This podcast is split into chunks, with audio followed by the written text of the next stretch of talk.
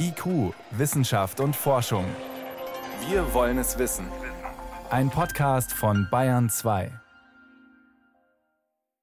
Seit heute Mittag ist klar, die Flex Tension kommt, sprich eine Verlängerung des Brexits. Die EU-Staaten haben sich darauf geeinigt, Großbritannien bekommt noch drei Monate mehr, um den Austritt aus der EU sattelfest zu machen. Und auch die Forschungslandschaft Großbritanniens ist ja eng mit der EU verflochten, wie so ein dicker Faden in einem Spinnennetz. Und schon jetzt, obwohl Großbritannien noch nicht ausgetreten ist, zeigen sich erste Auswirkungen. Und die Frage ist, was bedeutet jetzt dieser Brexit eigentlich für die Wissenschaft? Wie schlimm ist es? Wie schlimm wird es vielleicht noch? Das kann ich Dr. Georg Grawitz fragen vom Deutschen Akademischen Austauschdienst. Er war bis vor kurzem Leiter der Außenstelle in London des DA ARD. Herr Grabitz, wäre es nicht besser gewesen, wenn endlich mal Klarheit geherrscht hätte und man gesagt, okay, wir sind jetzt draußen, jetzt können wir uns auf was Neues einstellen? Ich denke, das wäre aus Sicht der Wissenschaft sicherlich äh, sinnvoll äh, gewesen. Vorab bemerkt, die Wissenschaft äh, hat sich äh, von wenigen exotischen Ausnahmen abgesehen nie dafür ausgesprochen, aus der EU auszutreten.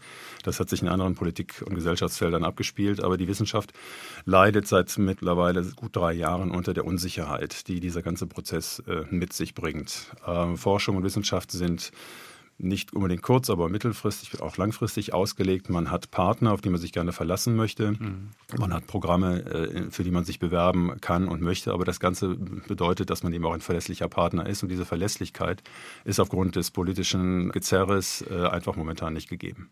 Wie dick ist denn der Faden eigentlich, den Großbritannien zum Netz der europäischen Forschung beiträgt? Er ist sehr dick und zwar von beiden Seiten. Man kennt sich, man weiß, was man voneinander eben zu halten hat, man weiß, welche Ressourcen, welche Kompetenzen man einbringen kann. Äh, beide Seiten würden verlieren, wenn das in Zukunft nicht mehr möglich ist. Auch der Forschungsraum Europa als Ganzes würde leiden, wenn man sich etwa im Konkurrenzverhältnis sieht zwischen in Europa und etwa Vereinigten Staaten von Amerika oder Ländern wie China oder andere in äh, Ostasien. Dann schauen wir doch mal auf die konkreten Kompetenzen. Wo sind denn die Briten besonders stark? Man kann im Grunde genommen kein Wissenschaftsfeld ausschließen. Äh, sie sind in allen Belangen sehr wertvoll. Im Bereich der Naturwissenschaften und der Medizin genauso wie im Bereich der Sozialwissenschaften oder der Geisteswissenschaften. Es kommen äh, eine Reihe von, von Problemen auf alle Beteiligten momentan eben zu. Geld ist das eine. Mhm. Das andere ist der Zugang zu Ressourcen. Es geht um Datenübermittlung. Es geht um die Frage, können etwa Studien im medizinischen oder pharmakologischen Bereich durchgeführt werden, für die man etwa eine Bevölkerung braucht, die nicht nur auf der Insel ansässig ist, sondern auch in Europa ansässig ist. Es geht um Datenschutz. Die berühmte Datengrundschutzverordnung der Europäischen Gemeinschaft gilt ja momentan für Großbritannien. Was wird sein nach einem Austritt? Äh, mhm. Können unter diesen Voraussetzungen Daten überhaupt noch übermittelt werden? Eine von sehr vielen Fragen, die momentan ungeklärt ist. Geht es auch um Menschen? Also nicht nur um Geld und äh, Zugang, sondern wirklich auch Leute, die hin und her wechseln in der Forschung? Ganz unbedingt. Es gab bis vor kurzem keine belastbaren Daten darüber, wie viele Forscherinnen und Forscher aus der EU, die in Großbritannien ansässig und gearbeitet haben, äh, mittlerweile das Land verlassen haben. Mittlerweile wissen wir etwas mehr. Es sind durchaus relevante Zahlen, die dort eben genannt werden. Äh, natürlich ist es wie in allen solchen Fällen so, Statistiken sind schwer zu bekommen, aber es zeigt sich jetzt, dass durchaus 20, 30 Prozent, äh, zum Teil auch bis zu einer Hälfte, sagt eine Studie der Forscherinnen und Forscher aus der EU, sagen, ich will mich und meine Angehörigen nicht mehr auf diese Unsicherheit einlassen. Ich suche mir Alternativen mhm. und diese Alternativen haben einzelne oder vielleicht auch mehrere mittlerweile offensichtlich eben bekommen. Wie haben Sie denn vor Ort eigentlich die Auswirkungen äh, auf die Forscher stimmungsmäßig erfahren? Man muss ganz klar sagen, bilateraler Austausch ist wichtig. Da passiert auch sehr viel, unter anderem auch finanziert durch DRD-Programme. Da geht es um Forschungsförderung, aber eben nicht nur um Geld. Es geht auch um Zusammenarbeit. Also wenn Sie heutzutage forschen, dann ist es ähnlich wie in der Industrie. Sie arbeiten arbeitsteilig. Verschiedene Teams sitzen in verschiedenen Ländern mit verschiedenen äh, Ressourcen und Möglichkeiten und arbeiten an einem gemeinsamen Thema.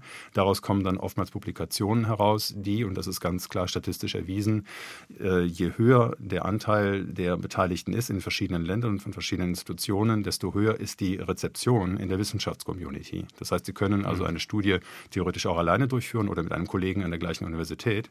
Sie wird aber sehr viel mehr wahrgenommen äh, von Kollegen in anderen Ländern oder in der gleichen Disziplin, wenn Sie dabei äh, erstens eine Förderung haben der EU und zweitens Kolleginnen und Kollegen haben, die aus verschiedenen Ländern zusammenkommen und dann ein gemeinsames Ergebnis präsentieren können. Das heißt, Herr Krawitz, was ist zum jetzigen, zu diesem Zwischenzeitpunkt nach dieser Flex-Tension jetzt wieder Ihr Fazit? Für wen ist es eigentlich bitterer? Für wer hat mehr zu verlieren, Deutschland oder Großbritannien?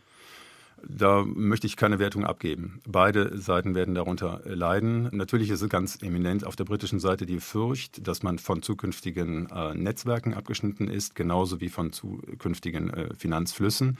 Es gibt einen kleinen, ich sag's mal, positiven Nebeneffekt, ähm, gerade für vielleicht die Hörer des Bayerischen Rundfunks interessant. Zwei wichtige Kooperationen sind zwischen einzelnen Universitäten in den vergangenen mhm. Jahren geschlossen worden. Die LMU München ist mit der University of Cambridge eine Partnerschaft eingegangen und die TU München mit dem Imperial College London. Beides eminente Schwergewichte in der Forschungslandschaft Großbritanniens. Das heißt, man versucht im Rahmen der Möglichkeiten, die man hat, binational ein bisschen das auszugleichen, was vielleicht im europäischen Kontext äh, verloren zu gehen droht. Was das konkret bedeutet hinsichtlich der Umfänge, Menschen, Geld, Forschungskapazitäten, das ist momentan leider eine sehr offene Frage weiterhin. Aber man kriegt schon einen ersten Eindruck, wie es vielleicht in Zukunft dann laufen könnte, wenn Großbritannien wirklich ausgetreten ist. Vielen Dank. Das waren Einschätzungen von Georg Krawitz vom Deutschen Akademischen Austauschdienst DAAD. Herr Krawitz, ich danke Ihnen für das Gespräch hier auf Bayern 2. Danke meinerseits.